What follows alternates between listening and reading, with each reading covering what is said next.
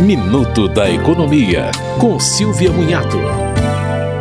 Uma empregadora doméstica de Sergipe que não apresentou em juízo controles de jornada da empregada foi condenada a pagar 37 mil reais de horas extras reivindicadas pela trabalhadora. A empregada, que trabalhava de babá e faxineira, reivindicou o pagamento de três horas extras diárias de novembro de 2017 a março de 2020. A empregadora contestou, mas como não tinha documentos de controle de ponto, como exige a Lei Complementar 150 de 2015, perdeu o recurso no Tribunal Superior do Trabalho.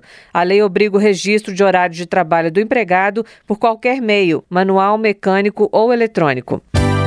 Você ouviu Minuto da Economia, com Silvia Munhato.